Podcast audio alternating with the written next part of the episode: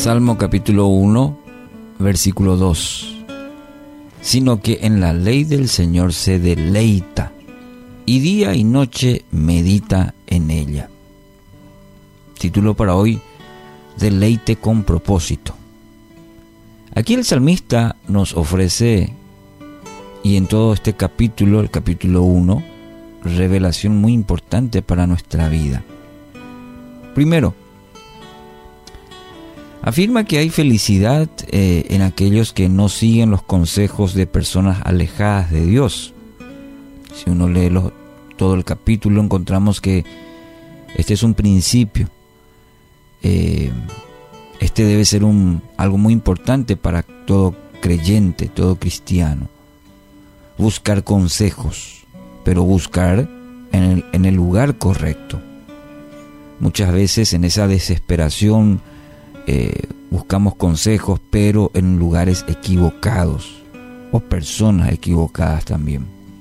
Segundo, buscan dirección en Dios, en su palabra. Eh, ¿Es para usted un deleite meditar en la palabra de Dios? Esto podría ser un buen indicativo de cuánto realmente amamos y buscamos dirección de Dios. El salmista hace de la meditación en su palabra algo constante, primordial en su vida. Y dice todo el tiempo, no solamente cuando vienen los momentos difíciles, constantemente. ¿Por qué? Porque es un tesoro para su vida. Porque cada vez que va a ella, Dios se revela. Y esto es algo muy importante recordar y vivirlo todos los días, como el salmista. Que la palabra sea algo constante en nuestra vida, todo el tiempo, que sea un tesoro para nosotros, porque cada vez que vamos a la palabra, Dios puede revelarse a nosotros. Meditar significa pasar tiempo leyendo, reflexionando en lo que uno ha leído eh, la palabra hace mucho énfasis, no dice lea, sino dice medite. Y meditar implica leer y reflexionar en lo que uno ha leído, escudriñarlo. Y esto eh, nos lleva a pensar en cómo cambiar nuestra vida para agradar a Dios. Conocer o leer la palabra de Dios es una cosa y mucha gente lo hace para adquirir, conocimiento, o cuál la palabra. Pero meditar es saber aplicarlo en nuestra vida. Y esto tiene una riqueza mayor. Y diría también un beneficio mayor. Porque conocer nomás la palabra, no sé, es tarea inconclusa. El saber, el meditar implica aplicarlo ser hacedor de la, de la palabra y no tan solo un, conocedor de ella. No hay forma de seguir a Dios sin conocerlo y para ello uno debe meditar en lo que su palabra dice, en lo que Él nos dice a través de su palabra. Muy importante. Y fíjese el resultado según el salmista, el resultado de ello, de meditar se deleita día y noche en la palabra del Señor. Y el resultado está en el versículo 3 del Salmo 1. Son como árboles plantados a la orilla de un río que siempre, siempre dan fruto en su tiempo.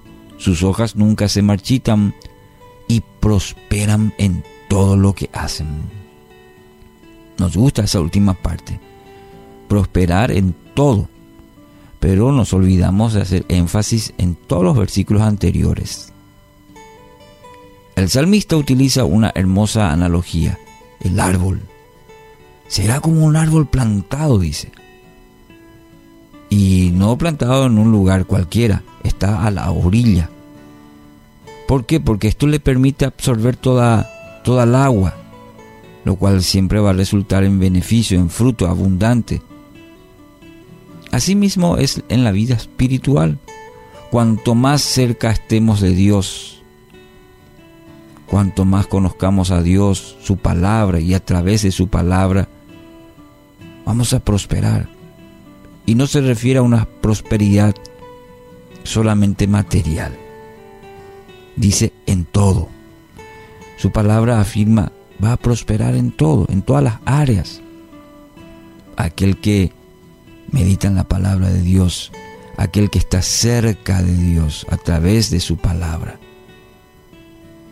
Entonces, qué importante es en nuestra vida la palabra de Dios y no solamente ese conocimiento, sino vuelvo a insistir en este eh, concepto de hacer lo que la palabra eh, produzca cambios, transforme nuestra vida. Charles Spurgeon dijo una vez, cuanto más cavamos en las escrituras, más nos parecen una mina inagotable de verdad, no para corregir a los demás, para mirarme a mí mismo y ser transformado mediante la palabra de Dios en mi propia vida. Así que hoy, haga de la meditación, como el salmista nos exhorta en el Salmo 1, hacer de la meditación en la palabra nuestra armadura para poder resistir y para poder conquistar todo lo que Dios tiene para cada uno de nosotros.